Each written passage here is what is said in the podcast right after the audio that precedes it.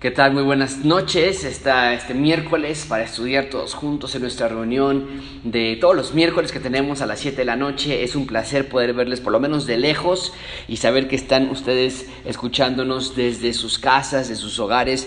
Es una gran bendición poder recordar de ustedes y de ver su fidelidad en el Señor, de estar estudiando juntos, de estar aprendiendo juntos de la palabra de Dios. Es una, una verdadera bendición poder estar todos juntos. Deja poner esto aquí para comenzar esta noche. Muy bien, ahí estamos.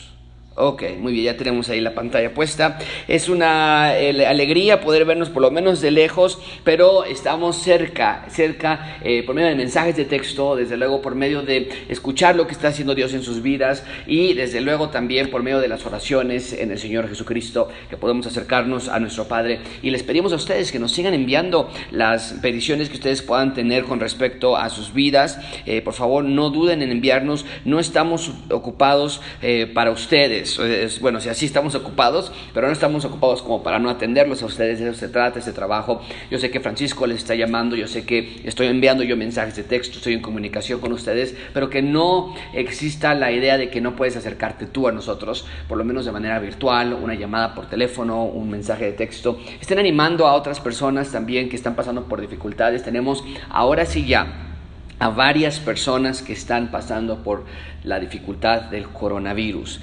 Tenemos al, hermano de Columba, Columba, ustedes la conocen, Columba y Raúl, ella es la que nos ayuda a, vender libros y a tener ahí la, parte de, ese ministerio.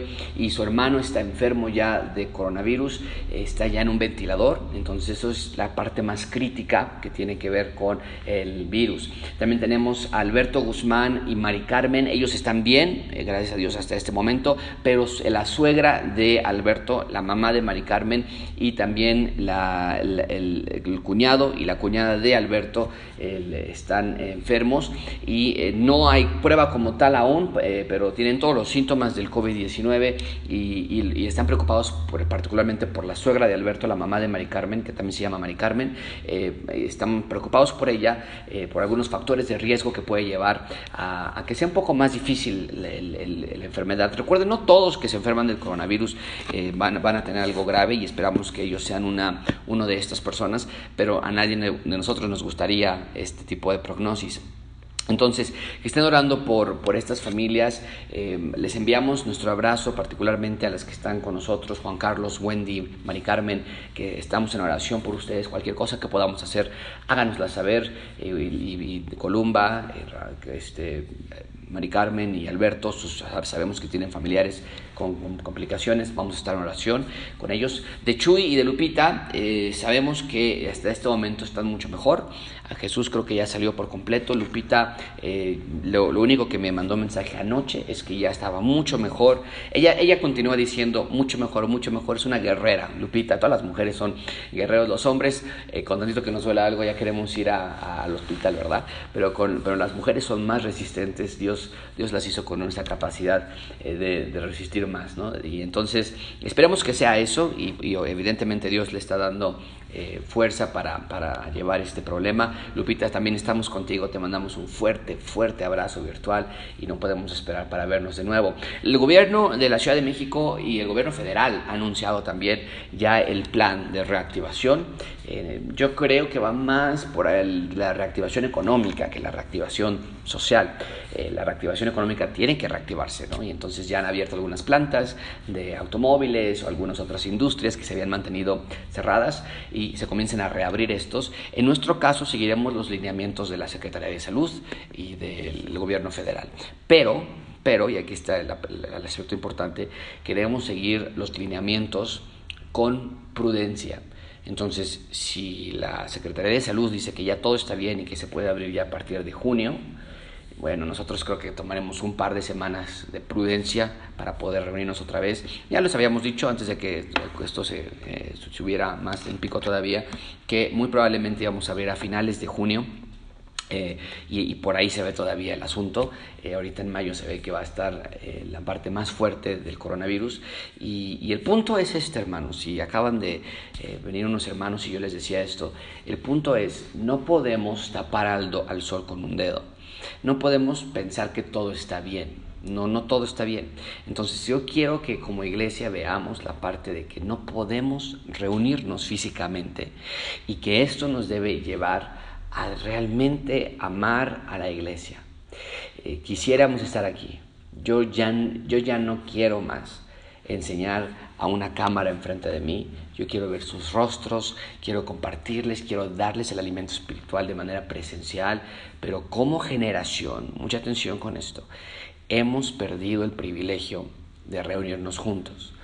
Y se va a abrir próximamente, esperamos en Dios que sea muy pronto, pero hemos perdido ese privilegio y cuando regrese otra vez, yo estoy convencido de que tenemos que regresar con una actitud renovada con respecto a la iglesia, en participación, en fidelidad, en santidad y en crecimiento espiritual como familias. Entonces, eh, para mí es algo muy importante.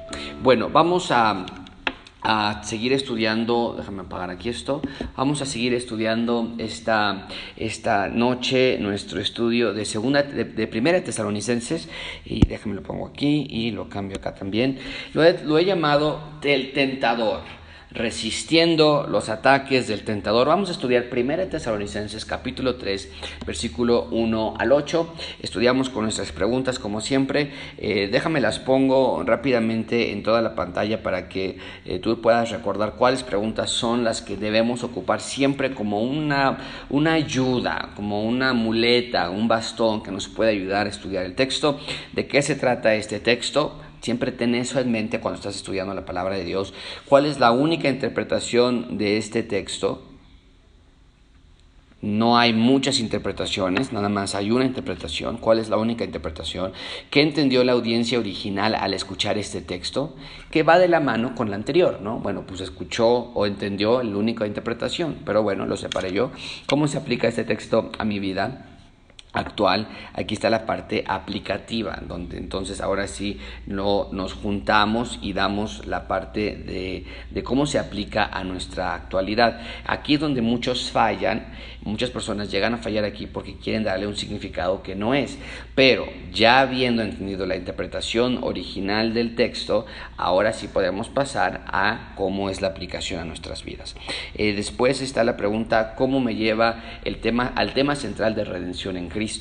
Y finalmente cómo describe Dios. Esta pregunta de cómo me lleva al tema central de redención en Cristo es cómo se conecta este texto con el mapa de redención. ¿A qué me refiero con mapa de redención? Muy simple, me refiero a cuando estamos hablando acerca de el Señor Jesucristo vino a la tierra, pero antes de que llegó a la tierra hubo toda una secuencia anterior que empezó con el reino de Dios en el jardín del Edén, que después fue con el, un nuevo Adán con Noé, que después fue con un nuevo reino de Dios con Israel y que finalmente es consumado con el Señor Jesucristo llega a la tierra. Cómo este texto que está en este lado de la historia del Nuevo Testamento me conecta con ese plan general de la historia. Eso es muy hermoso de hacer. Entonces vamos a tratar de hacerlo esta, esta noche. Y empezamos con el versículo 1 del capítulo, eh, capítulo 3 de Primera de Tesalonicenses. Muy bien, vamos a comenzar entonces. Dice el texto, déjame lo pongo en la pantalla. Siempre se me complica, de pronto se me va la onda, pero ya estamos. Muy bien. Dice, por lo cual, no pudiendo soportando más, acordamos quedarnos solos en Atenas. Ahora, mucha atención con, con esto. Eh, no lo puse en la pantalla, pero lo tenemos desde la semana pasada. La semana pasada nos había dicho Pablo que había personas en el versículo 2, el capítulo 2 del, del texto que estudiamos la semana pasada, dice que había personas que eh, que estaban atacando a la iglesia de Tesalónica. Tú recuerdas bien, la iglesia de Tesalónica, al igual que la iglesia de Judea, estaban siendo atacados. Los de la iglesia de Judea estaban siendo atacados por los de la propia nación. Los de la iglesia de Tesalónica ahora también están siendo atacados, perseguidos. Y dice el texto que estas personas mataron al Señor Jesucristo, a sus propios profetas y a nosotros nos expulsaron y no agradan a Dios y se oponen a todos los hombres. Impiden hablar, perdón, nos impiden, impidiéndonos hablar a los gentiles para que estos se salven. Entonces, está esta, esta eh, nada más como manera de contexto, porque estamos en el capítulo 1, en el versículo 1 del capítulo 3. Entonces, está esta resistencia por parte de estos hombres para, para, para que el Evangelio continúe. Y dice el texto que Pablo quería ir a, visitarlos, pero, versículo 18 del capítulo anterior, dice, pero Satanás nos estorbó. Y por eso esta es una continuación y dice el texto, y dice en el título de nuestra, de nuestra clase de hoy, que es el tentador, porque vamos a hablar precisamente del tentador. Vamos a hablar de lo que Él hace contra nosotros. Y, desde la semana pasada ya nos había dicho que el Satanás los había estorbado, que había oposición por parte de personas dentro de las iglesias o dentro de las ciudades más bien, que, estaban, que se estaban oponiendo contra la predicación del Evangelio. Bien, entonces, ahora sí, por lo cual, no pudiendo soportarlo más, acordamos quedarnos solos en Atenas. Entonces se quedaron ellos solos, pero no podían soportar más que lo que acabo de decir, que querían ir a visitarlos, pero que Satanás los estaba estorbando para no ir. Entonces, no pudiendo estar separados de la iglesia de los tesalonicenses, dice el texto, versículo 2, enviamos a Timoteo, nuestro hermano, es servidor, vean la manera en que está, en que está eh, describiendo a Timoteo, nuestro hermano, servidor de Dios, colaborador nuestro en el Evangelio de Cristo. Qué hermosa manera de ser descrito. Hermano, gracias a la sangre del Señor Jesucristo que nos compró y somos ahora miembros de la misma familia. Servidor de Dios. Eso es lo que un hijo, un miembro de la familia de Dios hace. Sirve a Dios. Colaborador nuestro en el Evangelio de Cristo. Estamos en unidad. No estamos aislados, no estamos separados uno del otro, pero estamos en unidad. Ve esta secuencia. Hermano, servidor colaborador. Esa es tu misma descripción que debes portar también en el Evangelio del Señor Jesucristo. Eso se trata todo. Ahorita vamos a hablar de cómo nos liga la redención, pero aquí está el plan de redención, el mapa que te acabo de decir, aquí está. Todo lo que hacemos lo hacemos para el Evangelio del Señor Jesucristo, es decir, para la expansión del reino de Dios a la tierra. Y mucho cuidado cuando nos digan, y vamos a estudiar primera de Pedro, no puedo esperar para este, esta clase en tres semanas, si no me recuerdo, porque vamos a yo ya voy adelantado un par de semanas, pero en la tercera semana, si no me recuerdo, vamos a estudiar la orden que, que Pedro les da a los creyentes, sed santos porque yo soy santo, dice Dios, pero siempre se sale de contexto ese texto, porque nos está diciendo que las santidad es para todos los creyentes, pero nace de algo previo. ¿Qué es? Lo vamos a ver cuando estudiamos en Pedro. Pero aquí nos está diciendo Pedro, eh, Pablo acerca de Timoteo que todo lo que hace Timoteo está motivado o nace de la fuente de, poder es el Evangelio del Señor Jesucristo. Y, mira, te voy, vamos a ir, cuando lleguemos a esas preguntas, a veces quiero guardarme las preguntas para el final, pero, pero, pero, en el momento estoy pensando en esto. Cuando lleguemos a las preguntas nos saltamos esa parte, no se vayan a espantar de por qué no las voy a decir tan, tan detalladamente, pero ese es el punto. ¿Cómo se aplica esto a mi vida? Que nosotros somos servidores de Dios, colaboradores con los, eh, con los propagadores del Evangelio de Dios y estamos en expansión del Evangelio de Cristo. Entonces, yo como padre, como esposo, como pastor, como vecino, como, y, puedes poner ahí todos tus roles, ¿ok? Eres un hermano, hijo de Dios, eres un servidor de Dios y tu colaboración tiene que ir ligada al Evangelio del Señor Jesucristo. Es lo que Timoteo estaba haciendo y es lo que nosotros debemos hacer también. Cuando tú estás con tus hijos, por ejemplo, ¿cómo estás colaborando para que el Evangelio de Cristo abunde?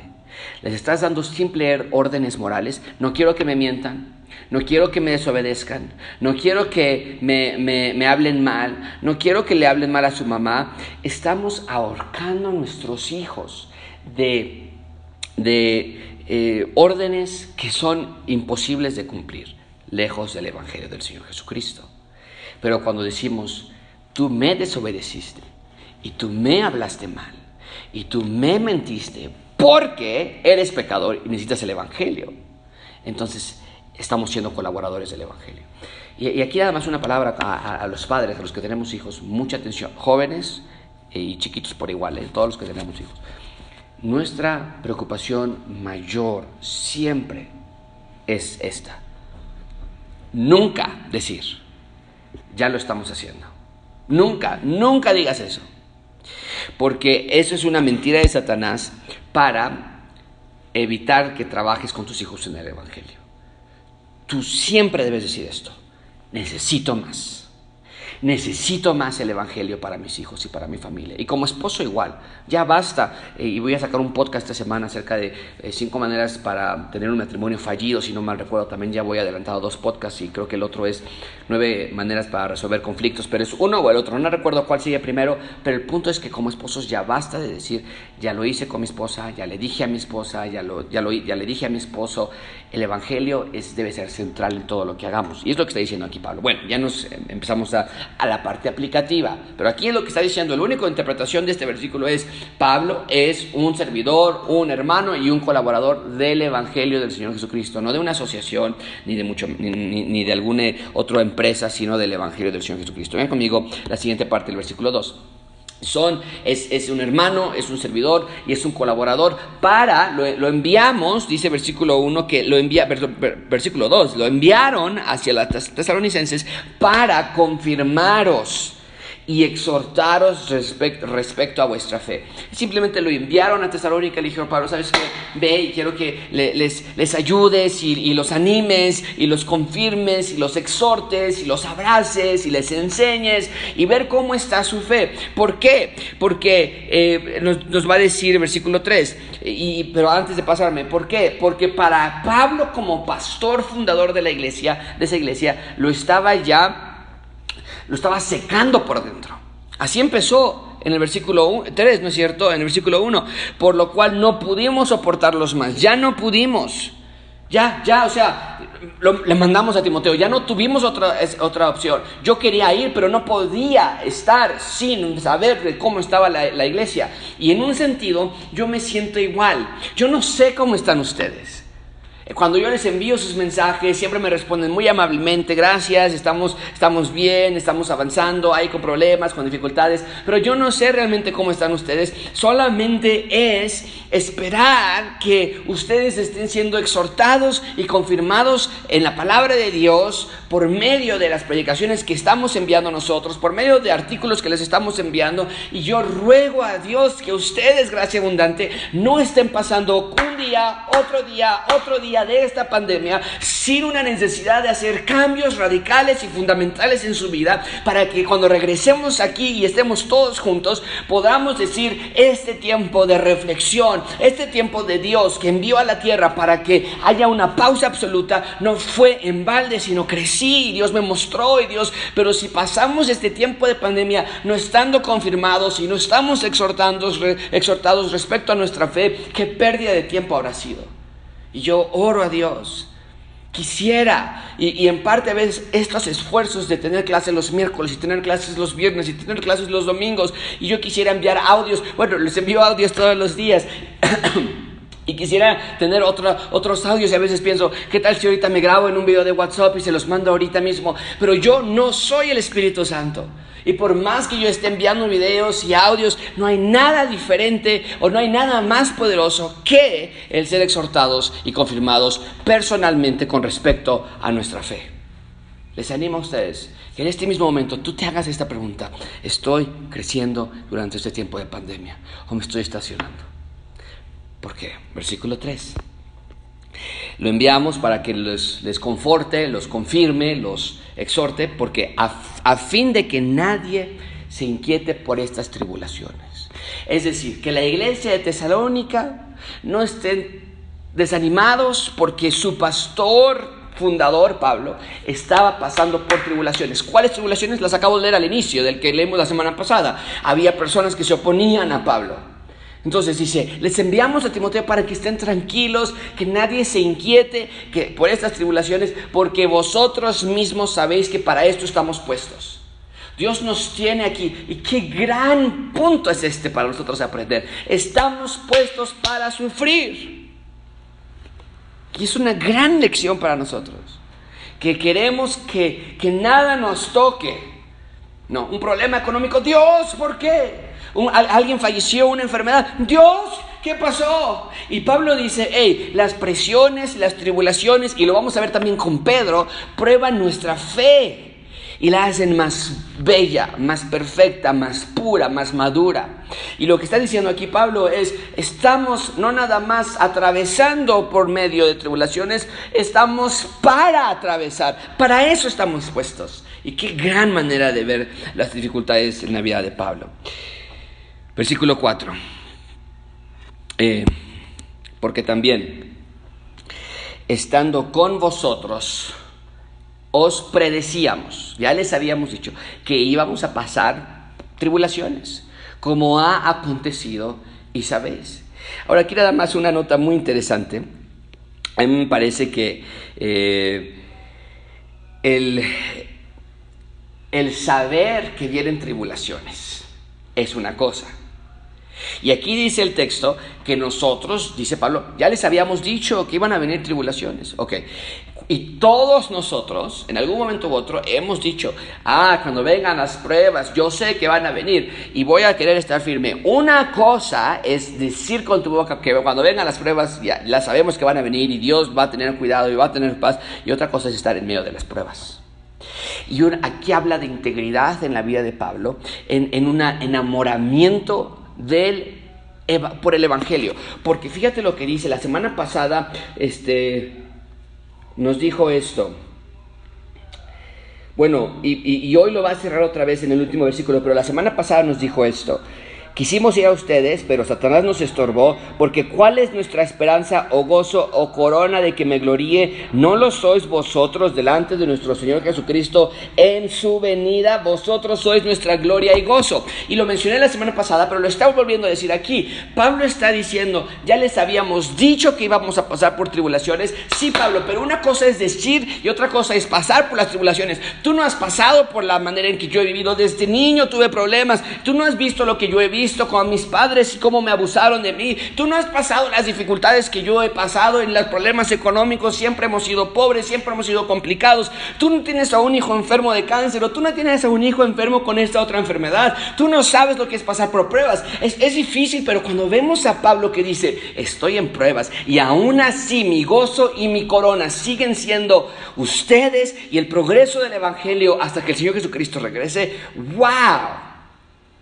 Esto nos habla de que Pablo tenía su mira en algo más estable, más hermoso, más emocionante que cualquier cosa aquí en la tierra que también se ve emocionante a veces, también se ve hermoso, pero ah, llega a caer, pero se llega a ir o a veces desaparece. Y cuando tenemos nuestra mira en cualquiera de estas cosas, claro que vamos a estar bien cuando estemos bien y claro que vamos a estar mal cuando estemos abajo. Pero Pablo tenía su mira en algo todavía más estable y más perfecto y más duradero. De tal manera que le decían, oye, ¿qué no ves estos problemas? No, no, yo, no yo tengo mi vista en estas cosas, amigo. Yo tengo mi vista en esto y Jesucristo viene. Y esto nos une a ese plan de redención del que yo te estoy hablando. Pablo está diciendo, el Evangelio lo salvó y yo, ustedes son mi corona y mi tesoro hasta que Él venga. Ve esos dos puntos que nos está haciendo Pablo y la razón por la que ellos decían, vamos a pasar por tribulaciones, pero no se preocupen, vamos a estar bien porque nuestra mira está puesta en algo más.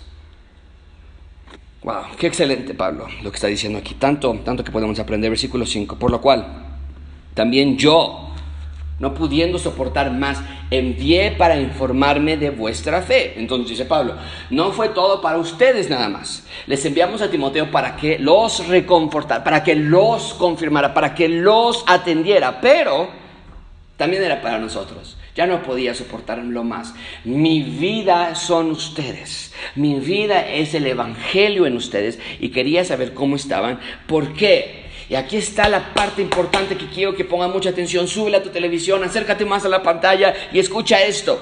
Pablo no podía soportar más estar lejos de su iglesia porque siempre existe la posibilidad, dice Pablo, si, si Satanás nos estorbaba a nosotros para no ir a ustedes, ¿qué está haciendo Satanás con ustedes? Si Satanás nos está atacando, también los está atacando a ustedes. Si Satanás nos está oponiendo, también les está oponiendo a ustedes. Dice, los, les les envié porque ya no podía eh, soportar más y les envié a Timoteo para informarme de vuestra fe. Dice versículo 4, versículo 5, no sea que os hubiese tentado el tentador.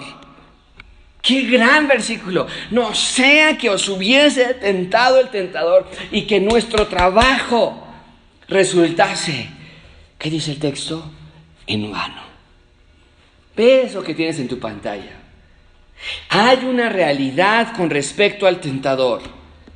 El tentador nos tienta para que la semilla del Evangelio que viene a la tierra no de fruto. Es exactamente lo que dice eh, el Señor Jesucristo en Mateo capítulo 13. Déjame nada más te lo digo de una vez, porque es exactamente lo que dice. Mateo capítulo 13 da el Señor Jesucristo la historia o una parábola acerca de cómo la semilla llega al corazón de unas personas. Y él dice que el, que fue sembrado eh, en pedregales, en un segundito, aquí está, Oídla vosotros, vosotros la, la, parábola del sembrador, 13, eh, Mateo 13, 19. Cuando alguno oye la palabra del reino y no la entiende, viene el malo, el tentador, lo que está aquí en las pantallas, el tentador, viene el malo, dice el Señor Jesucristo, y arrebata lo que fue sembrado en su corazón. Este es el que fue sembrado junto al camino. Da cuatro diferentes clases de, tierra, pero es muy interesante que Pablo retoma esta idea y dice, nosotros fuimos y plantamos la semilla, y enviamos a Timoteo porque hay una posibilidad de que cuando nosotros predicamos el Evangelio, el tentador llega y destruye, come, arrebata, como el Señor Jesucristo lo dijo en Mateo, la semilla del Evangelio y no da fruto. Se queda hueco. Y a mí es algo de mucha importancia para ustedes. También como pastor, estoy como dice Pablo, no ignoro sus maquinaciones. Y, si yo soy tentado por el tentador, ustedes también lo están siendo, están siendo tentados. Hombres están siendo tentados constantemente, con sus pensamientos, con sus ojos, con su boca, con su cuerpo. Mujeres están siendo tentadas con su mente, con su corazón, con su cuerpo, con los teléfonos, con el tiempo, cómo lo gastas, con el Evangelio en tu casa. Estás siendo tentado y tentada. Y espero que el Evangelio que has estado aprendiendo en gracia abundante, con las palabras de Pablo, no resulte en vano. Es un riesgo. Es un riesgo que tú corres. Y no digas nunca, no, yo no. No digas eso, porque el que piense estar firme, mire que no caiga. Pablo nos dice que nos debemos ocupar de nuestra salvación con temor y temblor. Eso no es a la ligera. No, yo voy a estar bien. Ah, ok. ¿Cuántas veces lees tu Biblia a la semana? No, pues más o menos, este, de vez en cuando, es que ahorita por lo de la pandemia, ya ves cómo están las cosas, está muy, muy, muy feo, ¿no? No, es que ahorita como no hay trabajo, tenemos que trabajar doble. Cualquiera puede caer.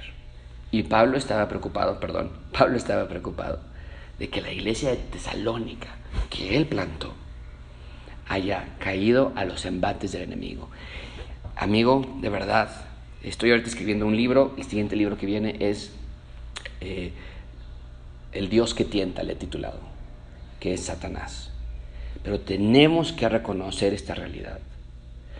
Si tú pasas tus días sin reconocer, sin identificar la manera en que Satanás te está tentando, wow, o sea, Estoy viendo ahorita un documental en Netflix por las noches. A Rebeca no le gusta mucho la, historia, o bueno, no le gustan mucho los documentales de historia.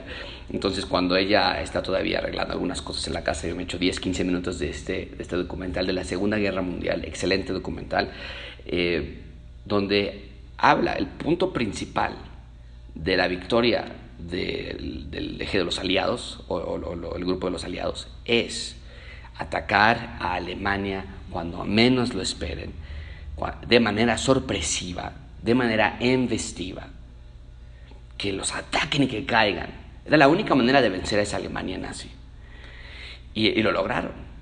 Eh, y, me llamó la atención porque es la manera en la que Satanás nos ataca, cuando menos lo, lo piensas, cuando menos estás preparado. Y te engaña y te, y te, envía este, obstáculos y te envía tentaciones. ¿Cómo te está tentando a ti, Satanás? Qué gran pensamiento. Seguimos con nuestro texto, ya casi terminamos. Versículo 6.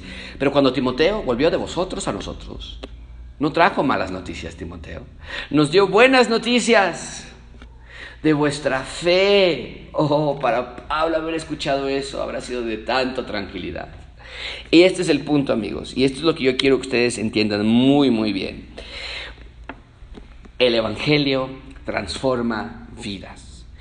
Y el Evangelio, cuando realmente una persona ha creído, no quiere decir que estas personas no estaban siendo tentadas. Pero cuando el Evangelio realmente transforma un corazón, su vida ya no cae tan fácilmente. Esto no quiere decir que no vas a caer jamás nunca. Pero el patrón del ciudadano del reino de Dios es santidad. Lo anormal es caer. Y cuando eso se cae, cuando caes, se nota. ¿Has visto un carro tu último modelo? Eh, eh, con respecto a, eh, la... Cuando, cuando, sale de la agencia y cómo está brillando y cómo está nuevecito y está limpio y llega otro carro y le pega. ¿Qué quiere decir? ¿Que ya no es un carro último modelo? No, desde luego que no. Esto lo abres y huele y, se ve el resto. Pero hay algo que evidentemente ves que ya no que ya no encaja, hay un golpe, hay una, hay una, eh, algo que, que, se ve inmediatamente, eso es anormal. ¿Qué tienes que hacer? Lo regresas a la agencia, lo reparan y ya sale bien. ¿Y qué pasa si te dan otro raspón? Pues nada, vas a ver todo bonito el carro y ese raspón lo mandas a la agencia, lo mandas a que lo pulan y te lo regresan y, está, ¿y qué pasa si otra vez? Y esa es la, esa es la, la, la secuencia, con el creyente es igual, somos, somos santos ante Dios. ¿Y qué pasa si caigo? Nada, pero se tiene que dar cuenta. Te tiene, debe ser algo anormal que, digas, es que esto ya no es como lo que yo soy. Ya, yo ya no actuaba de esta manera, yo ya, debe ser anormal. Pero cuando es normal, cuando llegas a tu casa y gritando y, dicen los hijos, ah, llegó papá. ¿Cómo sabes? Empezó a gritar. Grita todos los días, siempre está enojado. Eso, eso no está bien, eso no es un creyente verdadero.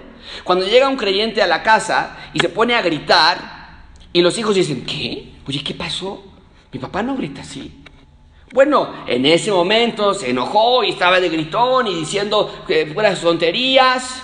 Pero los hijos, la esposa, oye, ¿qué, oye, ¿qué es esto? Es algo raro, es algo, esto no está bien, porque ya no es parte de nuestra identidad. Y Pablo está diciendo, vimos noticias de vuestra fe y amor. Versículo, el resto del versículo 6, que siempre nos recuerdan con cariño, deseando vernos también como nosotros a ustedes. Por ello, hermanos, en medio de toda nuestra necesidad y aflicción, fuimos consolados de vosotros por medio de vuestra fe. ¡Wow! ¿Cuántos de nosotros somos consolados por saber que otras personas están creciendo? A mí me, y es parte de mi labor, no es que yo sea más espiritual, no es parte de mi trabajo como pastor, me tumba. A veces le digo a mi esposa, por favor, no me preguntes nada de lo que pasó, nada, no quiero hablar de nada de esto porque porque me lastima mucho cuando alguien sufre, cuando alguien cae, cuando alguien peca, cuando alguien está pasando por dificultad. pero cuando alguien me dice, estamos mejor, estamos leyendo, estamos... Eso me llena de fuerza.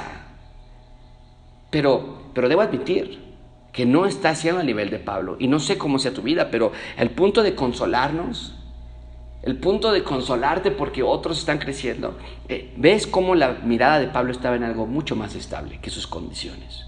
Dice Pablo, ¿pero consolado de qué? ¿Cómo que, ¿Cómo que estás consolado? No te dejan ir. Las personas te siguen persiguiendo. Pablo diría, sí, pero eso no importa. Mi mira está en el Evangelio y el Evangelio está actuando en los tesalonicenses. Sabía que si tenía que poner mi vista en algo, tenía que ser en el Evangelio del Señor Jesucristo y no en las circunstancias que cambian, que son cambiantes como las olas del mar. Si pones tus circunstancias en la salud, en el trabajo, en el esposo, en los hijos, en, la, en el empleo, Prepárate para una vida muy arriba y abajo, y a veces muy abajo y no sales. Mejor pon tu vista en algo más hermoso, más perfecto. Y cerramos con esto. Dice versículo 8, porque ahora vivimos si vosotros estáis firme en el Señor. Qué gran manera. Y obviamente Pablo está hablando en, en un sentido espiritual. Si ustedes están bien, eso es lo que me trae una verdadera vida. Eso es lo que me trae alegría. Eso es lo que me trae tranquilidad y lo que me da paz a mi corazón. Qué gran, qué gran texto es este, ¿no es cierto? Espero que tú le estés asimilando en tus casas de esta manera. Rápidamente vemos entonces el texto. ¿De qué se trata este texto? Este texto se trata acerca del poder que el Evangelio tiene para guardar a las personas. Eso es lo que vimos aquí. De eso se trata este texto, de una iglesia que estaba siendo embestida por Satanás, pero que resistió los ataques gracias al poder del Evangelio. ¿Cómo, ¿Cuál es la única interpretación de este texto? La única interpretación que hay es la que acabo de decir. El Evangelio protege a las personas de las tentaciones satánicas. El Evangelio trae consolación en los momentos de adversidad. El Evangelio, y podríamos llenar y llenar, el Evangelio trae colaboradores como Timoteo, el Evangelio trae a pastores como Pablo, y el Evangelio hace iglesias como tesalonicenses, y el Evangelio trae felicidad a Pablo cuando en medio, en medio del dolor, y el Evangelio trae protección a los tesalonicenses en medio de los ataques. El Evangelio, el Evangelio, el Evangelio. Esa es la única interpretación de este texto. El Evangelio del Señor Jesucristo es lo que hace la diferencia. Número dos, o número tres, ¿qué entendió la audiencia original al escuchar este texto? Cuando Pablo escribe esta carta, ellos dicen, el Evangelio nos ha protegido. El Evangelio está atacando a Pablo, no lo deja venir, porque por eso escribe Pablo, no podemos ir, Satanás se está oponiendo. El Evangelio causa que Pablo esté siendo perseguido por los de la nación. El Evangelio nos tiene a nosotros en persecución, pero el Evangelio nos protege. Y Pablo dice que está contento y nosotros estamos creciendo en nuestra fe y amor, estamos bien. Eso es lo que entendía la audiencia original al escuchar este texto. Eh, siguiente pregunta, ¿cómo se aplica este texto a mi vida actual? Eh, bueno, aplicación, y ya lo iba mencionando yo al transcurso, pero de verdad, considera cuáles son tus tentaciones, considera si eres un hermano, un siervo, un colaborador en el Evangelio, considera cómo está tu vida espiritual. Eh, siguiente pregunta, ¿cómo me lleva al tema central de redención en Cristo? Pablo hace, hace secuencia, hace, hace anotación al poder del Evangelio que ellos recibieron anteriormente, hace, hace notación al a la venida del Señor Jesucristo en un futuro y Pablo hace notación a lo que el Evangelio provoca en el presente. Y siempre en esos tres tiempos tenemos que estar pensando y lo hace aquí muy claramente. ¿Y cómo describe a Dios? Uy, me salté. ¿Cómo describe a Dios este, este texto? Este texto describe a Dios como un Dios que protege, un Dios que guarda, un Dios que da felicidad, no quita nuestros problemas, pero nos da felicidad en medio de ellos, eso es mucho más poderoso.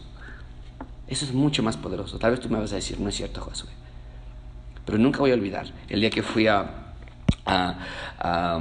este, ver mis, resultados de mi examen final de, eh, matemáticas, de geometría eh, analítica o este, cálculo integral y diferencial. No recuerdo cuál, cuál matemáticas haya sido, pero fui a, revisar mi examen final. Si yo reprobaba el examen final, sabía que me iba a ir extraordinario. Y si me iba al extraordinario en la preparatoria, sabía que me iba a quedar allí para siempre, porque jamás iba a pasar ese examen extraordinario. Entonces, lo que hice es, fui a checar mis resultados, había una ventanilla y me acerqué a la, a la señorita y yo sabía que había reprobado el examen, porque yo, o sea, de, lo que, de cuando sabes, ¿sabes? Que no, me fue muy mal. Tal vez un 3, ¿no? De 10, ¿no? Pues un 3, 2.5 a lo mucho. Pero llegué allá y me dice la maestra, tiene 6. Eso significaba que pasé. No, no con mucho, pero pasé por lo menos. Y nunca voy a olvidar la sensación de respiración, de alegría. era exuberante. Hasta que me llegó mi siguiente tira de materias de la siguiente clase de matemáticas me fui para abajo otra vez. Cuando te quitan un problema, aparentemente es muy padre en el momento, pero después llega otro y, tu vida va a estar llena de aflicciones. El mundo vivimos en un mundo caído, pero la promesa que el Señor Jesucristo nos da es, hey, ¿qué, ¿qué, tal si en lugar de quitarte los problemas, que eso es imposible por el mundo caído que ustedes provocaron, ok, no es la culpa de Dios, pero ¿qué tal en lugar de quitarte esos problemas, te doy alegría y paz en medio de esos problemas? Te doy la habilidad que superes esos problemas. Y diríamos, sí, eso es mucho mejor, porque me quitas este problema. Y nos ha pasado, ¿no es cierto? Curaron, y bueno, pasó, este, muchísimas veces esto que sucede es, eh, alguien está enfermo y, y, ya, gracias a Dios, está muy bien, wow, muy bien, y pasan tres, cuatro días y llegaron tus problemas. No, mejor, mejor pidamos por paz, por, por, por protección, por alegría en medio de los problemas. Y ahora sí vamos a poder decir, otro problema, venga, venga, yo tengo la mano de Dios conmigo. Ah, ah otra vez me, me, enfermé. Ah, otra vez se descompuso el auto. Ah, otra vez pasó esto con los hijos. Estoy con Dios. Y Él está conmigo. Y atravesamos juntos este problema. Y Él va a estar acompañándonos. Muchísimas gracias por, por, estar en esta clase. Eh, escriban por favor aquí sus, sus, sus informaciones con respecto a, a, que nos están visitando. Buena asistencia en Facebook y en YouTube. Gracias a ustedes porque están atendiendo estos, estos horarios. Mandamos un saludo a cada uno de ustedes que están aquí viéndonos en, en Facebook y en YouTube. Les mandamos un fuerte abrazo. No puedo leer todos los nombres, pero... Eh, quisiera, porque a veces se me va alguno u otro, pero quisiera por favor decir gracias, gracias de todo corazón que nos están viendo. Compartan estos videos. Ahorita antes de apagar el video, copia el enlace al final que vamos a tener aquí y envíalo, envíalo a otras, a otras personas y escucha esta clase y, que expandas el reino de Dios en la tierra. Muchas gracias a todos por venir. Nos vemos el viernes a las 10 de la mañana. Eh, está en la pantalla, muy bien. Entonces nos vemos el viernes a las 10 de la mañana. Que Dios les bendiga. Estamos, estamos despedidos. Cualquier cosa que necesiten, por favor, no en acercarse con nosotros. Hasta pronto.